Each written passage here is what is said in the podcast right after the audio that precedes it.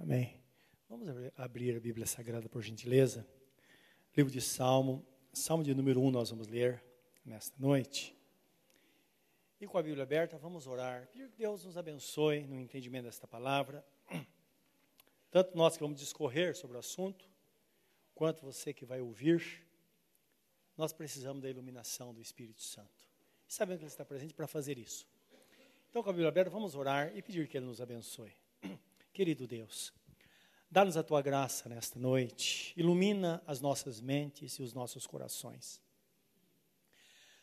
para que possamos entender a tua vontade.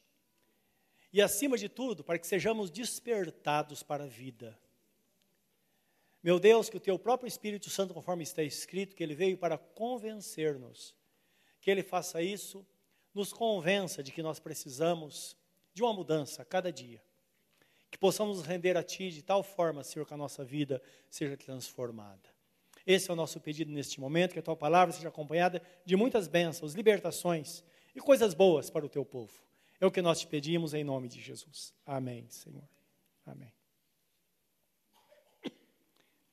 Diz assim: Bem-aventurado o homem que não anda segundo o conselho dos ímpios, nem se detém no caminho dos pecadores, nem se assenta na roda dos escarnecedores. Antes tem o seu prazer na lei do Senhor e na sua lei medita de dia e de noite. Pois será como a árvore plantada junto a ribeiros de águas, a qual dá o seu fruto na estação própria, e cujas folhas não caem, e tudo quanto fizer prosperará. Não são assim os ímpios, mas são como a moinha ou como a palha que o vento espalha.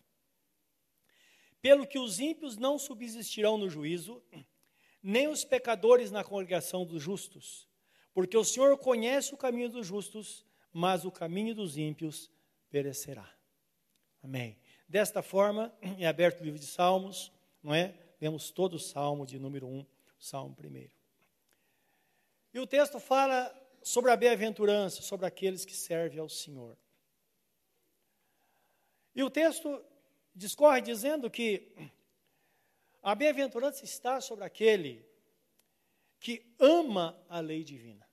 Isto é, aquele que acolhe os mandamentos de Deus ou os ensinamentos do Senhor. Que, quando precisam de conselho, uma direção, eles não procuram aquelas pessoas que eles sabem que não servem a Deus.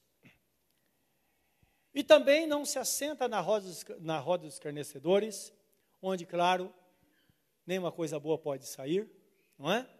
Mas a pessoa vai buscar em Deus essa direção. Então, esta pessoa é uma pessoa bem-aventurada. A Bíblia Sagrada, Sagrada, meus irmãos, é clara em dizer que há uma grande diferença no tratamento que Deus dá àquele que o serve e àquele que não o serve.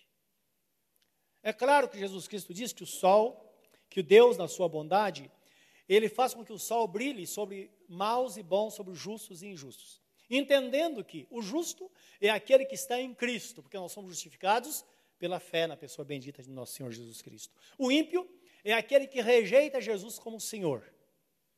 Então não está falando propriamente na prática de obras, mas na fé, naquele em quem nós confiamos. Então Deus faz brilhar o sol sobre todos e manda a chuva sobre todos também. Então nós imaginamos, podemos imaginar Deus derramando as bênçãos sobre todos. Só que aqueles que estão debaixo da graça do Senhor têm a proteção divina e acabam não perdendo a bênção, não perdem a bênção. Aqueles que não têm direção não entendem o que é a bênção de Deus e acaba perdendo, porque o mesmo Deus que nos, abençoa é que faz com que esta bênção ela permaneça em nós. E é claro, vem uma advertência bíblica acerca disso, porque algumas pessoas não servem a Deus e elas têm uma boa desculpa. A desculpa é que é difícil servir a Deus e também que Deus não é justo. E ainda que ela pratica muitos males e acaba escapando. E por que, que algumas pessoas são tão boas e passam por tantas dificuldades, outras são tão ruins e nem por isso passam por tantas dificuldades. Essa é a reclamação das pessoas, e nós vemos Deus falando com essas pessoas no livro de Malaquias, capítulo 3, de 13 a 18. Queria ler com você, à frente de Salmo, já na, na junto, perto do Novo Testamento. O livro de Malaquias é o último livro do, do Velho Testamento. No capítulo 3, então o profeta discorre aqui sobre esta relação que nós temos com Deus, que Deus quer que tenhamos com Ele. É interessante que no capítulo 3, ela começa falando sobre a vinda de Jesus para a salvação da humanidade. Depois, versículo 7 em diante, Deus fala sobre a posição das pessoas, o povo de Israel se desviar dos caminhos dele. E muitos deixaram de dizimar. E eles mal imaginavam que eles não estavam tirando algo dos homens, mas de Deus. E Deus fala: roubará o homem a Deus? Todavia vós me roubais. E dizeis em que nós roubamos a Deus? E Deus diz: nas ofertas e dízimos, por isso com maldição sois amaldiçoados toda a nação. Não é? Então, a visão das coisas do ponto de vista de Deus e do ponto de vista do homem. Aí no versículo 13, Deus fala assim: As vossas palavras foram agressivas para mim, diz o Senhor. Mas vós dizeis: Que temos falado contra ti? Vós dizeis: inútil é servir a Deus. Que nos aproveitou termos cuidado em guardar os seus preceitos e em andar de luto diante do Senhor dos Exércitos? Ora, pois, nós reputamos por bem-aventurados os soberbos. Também os que cometem impiedade se edificam. Sim, eles tentam ao Senhor e escapam. Então aquele que teme, ou aqueles que temem ao Senhor, falam cada um com o seu companheiro, e o Senhor atenta e ouve. E há um memorial escrito diante dele, para os que o temem, ou para os que temem ao Senhor, e para os que lembram do seu nome. E eles serão meus, diz o Senhor dos Exércitos. Naquele dia que farei, serão para mim particular tesouro Poupá-lo-ei como o homem poupa o seu filho que o serve.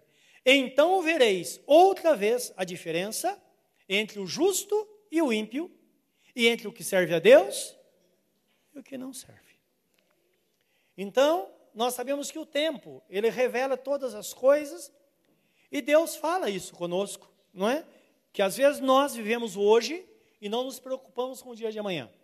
Portanto, é importante nós entendermos que Podemos enfrentar as aflições do dia a dia, mas uma coisa é certa: se você está em Cristo, você está no caminho.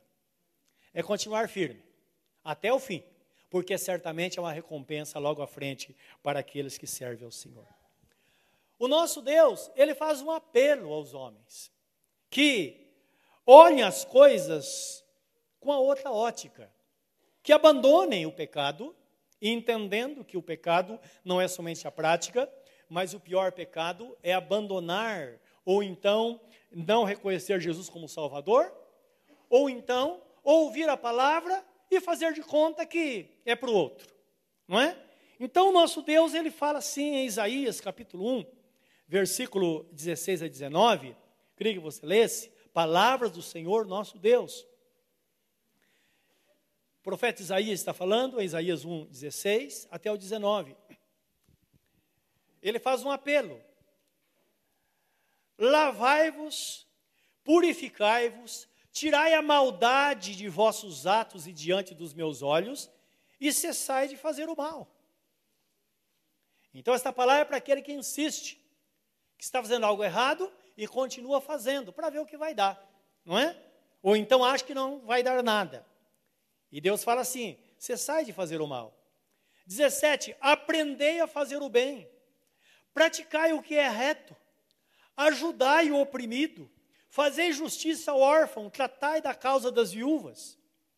Vinde então e argui-me, diz o Senhor, ainda que os vossos pecados sejam como a escarlata, eles se tornarão brancos como a neve. Ainda que sejam vermelhos como o carmesim, se tornarão brancos como a branca lã. Se quiserdes e ouvirdes, comereis o melhor desta terra. Então, essa experiência tem tido muitas pessoas. nesses dois mil anos que vivemos com Jesus, e não contar os milhares de anos antes de Jesus, pessoas que temeram ao nosso Deus. Tem comido o melhor da terra. E comer o melhor da terra, não significa ter abundância. Que é interessante isso. Tem muitas pessoas que têm em abundância, mas não conseguem gozar daquilo que têm. Não é verdade? E às vezes nós encontramos pessoas que têm tanta coisa, mas às vezes devido a um problema, problema familiar, às vezes uma doença, e às vezes nada disso, uma angústia que essa pessoa sente, não é? Um vazio terrível dentro de si, ela acaba não tendo prazer em nada. Então, quando a Bíblia Sagrada fala que nós, ou aquele que serve o Senhor, comerá o melhor da terra, está falando de pessoas que estão satisfeitas. E saibam que existem pessoas que não têm absolutamente nada de coisas materiais, mas são pessoas felizes. Não é? Pessoas que têm a presença de Deus no coração, pessoas debaixo da bênção, pessoas que se contentam com aquilo que têm. A felicidade consiste nisso, meus irmãos. E nós vivermos com aquilo que temos, estando contentes com aquilo que temos, porque é importante é estar debaixo da bênção do Senhor. Como disse Salomão, de que adianta comer churrasco e não ter paz? É melhor comer pão seco ou, ou hortaliça e ter paz, não é? Então nós sabemos que é isso que Deus fala na Sua palavra, quando nós valorizamos aquilo que deve ser valorizado. O nosso Deus diz assim: é, vim depois e arguí-me, diz o Senhor. É interessante que Deus, Ele sabe que nós somos pessoas inteligentes. Ele sabe disso. Ele nos deu inteligência. Por isso que essa palavra arguir significa quando nós somos chamados para apresentar diante dele as nossas desculpas. Se estamos certos, estamos convictos de que estamos certos, então vamos seguir o caminho. Até aquela pessoa que diz, eu não quero servir a Deus, ela está convicta? Pois bem, então siga o caminho sem servir a Deus. Os irmãos estão entendendo? Porque Deus quer que entendamos o porquê é que nós o servimos. Não é? Que esta vida que nós temos com Ele não é somente aqui na terra, mas, na verdade, é uma preparação para a eternidade. Nós vemos na Bíblia Sagrada, em Atos capítulo 2, versículo 36 a 39, onde pessoas, ouvindo a palavra, imediatamente quando ouviram a palavra, elas é, tiveram uma consciência de que algo precisava acontecer. E todos nós sabemos, quando ouvimos a palavra, não tem jeito.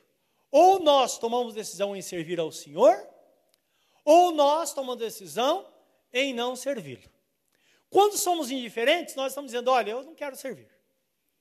Não é? Mas nós vemos o apelo do nosso Deus, e junto com esse apelo, as promessas maravilhosas que Deus tem para aquele que o serve, para aquele que vive na presença dele. Até porque, meus irmãos, nós não servimos a Deus só enquanto estamos vivendo aqui. O apóstolo São Paulo diz: se nós servirmos ao Senhor somente nesta vida, se nós servíssemos ao Senhor somente nesta vida, nós seríamos os mais infelizes dentre os, dentre os homens. Não, a vida aqui é insignificante, porque nós sabemos que logo à frente há uma eternidade. Eternidade, quando você pensar num milhão de anos, só está começando. Esta é a eternidade na presença do Senhor nosso Deus. Algumas pessoas dizem, mas haverá oportunidade depois da morte, pode haver uma evolução.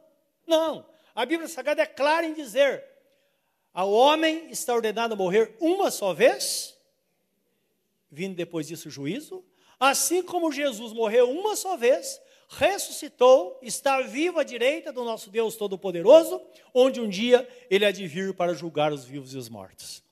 Então, essa é uma palavra fiel que devemos guardar no nosso coração. Então, Atos, no capítulo 2, o povo de Israel estava numa dúvida muito grande. Imagine só: Jesus tinha sido sacrificado. Os judeus deram a palavra de apoio para que os romanos matassem a Jesus. Pilatos, por ele, teria soltado Jesus. E disse: Olha, vocês escolhem. Tem um, um, um, criminoso que eles costumavam soltar por causa da ocasião da festa da Páscoa. Um criminoso era, era um homem condenado, era solto. Não é? Disse: Olha, nós vamos fazer isso.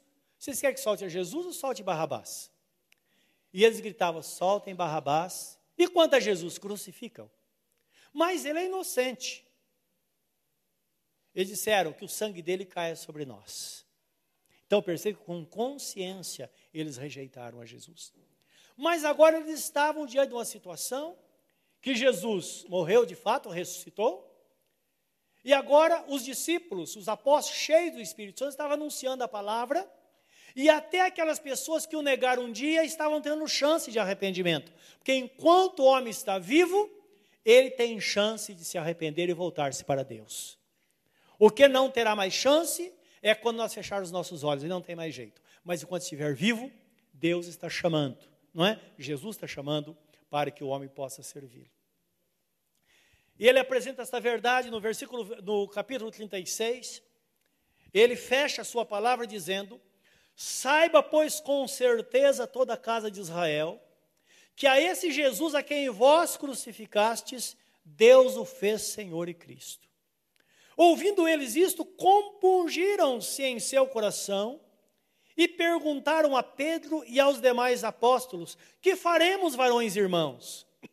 E disse-lhes Pedro: Arrependei-vos e cada um de vós seja batizado em nome do Senhor Jesus Cristo para perdão dos pecados e recebereis o dom do Espírito Santo. Porque a promessa vos diz respeito a vós, a vossos filhos e a todos que estão longe e a tantos quantos Deus nosso Senhor chamar. E com muitas outras palavras, isso testificava e exortava, dizendo: Salvai-vos dessa geração perversa. De sorte que foram batizados que de bom grado receberam a sua palavra, e naquele dia agregaram-se quase três mil almas. Então, eles ouviram, eles entenderam e tiveram o questionamento ou a indagação respondida. O que faremos? Arrependa-se. O arrependimento, é interessante na Bíblia Sagrada, arrependimento e conversão são dois termos muito parecidos. Claro, não quero dizer exatamente a mesma coisa, mas conversão e arrependimento andam juntos. Por quê? Isso significa uma pessoa que é como que uma pessoa está indo por um caminho, por uma estrada, e de repente ela ia entrar à direita. E de repente ela passou, deveria ter entrado lá. Aí bate aquela tristeza, puxa vida, vou ter que andar mais uns 10 quilômetros. Mas tem uma coisa, que 10 quilômetros tem um retorno. Não é? Quando chega a 10 quilômetros, ele vai fazer uma conversão ele vai dar meia volta e vai voltar no sentido contrário para pegar o caminho certo. É exatamente isso que a Bíblia Sagrada mostra, o que vai fazer a diferença na vida de um homem. Todos nós estamos em direção à eternidade, mas muitos têm entrado em caminho errado. É necessário que haja conversão. É necessário que volte para o caminho, porque muitas vezes a Bíblia Sagrada diz que existem caminhos que para nós são caminhos corretos, certos. Mas mal nós sabemos que são caminhos de morte. E quando estamos diante da palavra, o Espírito Santo dá esse discernimento. Nós sabemos exatamente aquilo que é certo e aquilo que é errado, porque o próprio Espírito Santo nos mostra isso. É, é verdade ou não é? Todos nós sabemos. Portanto, naquele dia houve uma resposta daquelas pessoas. E nós vemos que Deus tem promessas maravilhosas para aqueles que o servem. E é interessante que ele diz assim, porque a promessa diz respeito a vós, a habitação do Espírito Santo, que faz com que uma pessoa se torne crente. Porque quando uma pessoa entrega a vida para Jesus, o Espírito Santo vem habitar no coração desta pessoa. Então a pessoa se torna um filho de Deus por causa disso. E esta pessoa, agora salva, esta obra não diz respeito somente a ela. Então o texto fala assim: a promessa diz respeito a vós, a vossos filhos, e a todos aqueles que estão longe, e a todos quantos Deus nosso Senhor chamar. A pessoa que toma a decisão em relação a Jesus, decisão em servi-lo, muitas vezes não imagina que a vida dos seus filhos, o futuro dos filhos, dos netos e bisnetos, depende da decisão. E cá entre nós, quantas pessoas muitas vezes estão vendo coisas que estão acontecendo na vida dos filhos que não deveria acontecer, mas está acontecendo porque elas não tomaram a decisão em servir a Deus, para que esta família fosse protegida pelo Senhor, porque está escrito na Bíblia Sagrada que numa família o marido crente santifica a mulher incrédula, a mulher incrédula santifica, a mulher crente santifica o marido incrédulo e vice-versa, e os pais crentes santificam os filhos. Então, indicando que quando uma pessoa está servindo ao Senhor, a sua família é influenciada. Então, guarda isso, porque há uma promessa, e a promessa é essa: se você serve ao Senhor, certamente os seus filhos vão servir ao Senhor. Não importa como eles vão vir à presença de Deus, mas certamente virão, porque está escrito: crê no Senhor Jesus Cristo e será salvo tu e tua casa. Salmo 1, no versículo 3 diz assim: que aquele que serve ao Senhor, ele será como árvore plantada junto a ribeiros de água, a qual dá o seu fruto na estação própria, e cujas folhas não caem, e tudo quanto fizer prosperará. Então, é uma palavra para nós pensarmos. Uma árvore plantada junto ao ribeiro de água. É outro texto do livro de Jeremias, fala que de, profeta Jeremias diz que ela não receia o calor. O calor significa as tribulações do dia a dia. Por quê? Ela está recebendo a seiva e os sais minerais da terra e água, que vai fazer com que essa árvore permaneça verde. Ela vai, vai dar o fruto na estação própria, isso significa que se você é adolescente, você vai viver como adolescente, você é adolescente abençoado. Se você é um jovem, Deus vai fazer com que você seja um jovem bem-aventurado. Se você tem meia idade, você tem meia idade e está vivendo como alguém da meia idade. Se você está na terceira idade, você vai viver na terceira idade debaixo da bênção do Senhor. Não vai ficar se arrastando, gemendo por aí, mas vai ser uma pessoa feliz vivendo debaixo da bênção de Deus. Dá o fruto da estação própria. E tudo quanto fizer, prosperará é a garantia. Meus irmãos, nada melhor do que nós vermos muito tempo na presença de Deus para sabermos o que é viver para Deus. Acompanhe a história de alguém que vive na presença de Deus. E você que vive pode acompanhar sua própria história e você vai confirmar se isso é verdade ou não, que a Bíblia Sagrada, ela não mente, é a verdade. Por isso que Jesus Cristo disse: "Passarão céus e terra, mas as minhas palavras não hão de passar". Certamente esta bênção de Deus. Por isso que o texto fala: assim será bem-aventurado aquele que serve ao Senhor. E eu creio que todos conhecem o Salmo 91. Queria ler esse salmo. Queria que você lesse com atenção esse salmo. Esse salmo é uma profecia acerca da pessoa bendita de nosso Senhor Jesus Cristo, unigênito de Deus. Lembra que está escrito? Porque Deus amou o mundo de tal maneira que deu seu Filho unigênito, o único Filho, para que todo aquele que nele crê não pereça, mas tenha a vida eterna. Jesus, que foi tido como unigênito do Pai. Livro de Romanos, capítulo 8, 28, o apóstolo Paulo fala que aprove a Deus colocar Jesus agora como o primogênito entre muitos irmãos.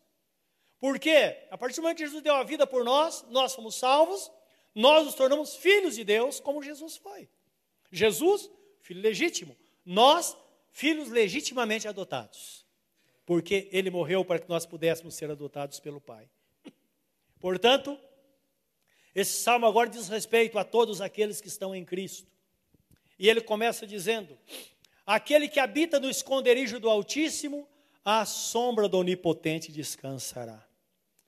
Direi do Senhor, Ele é o meu Deus, o meu refúgio, a minha fortaleza, e nele confiarei porque ele te livrará do laço do passarinheiro e da peste perniciosa.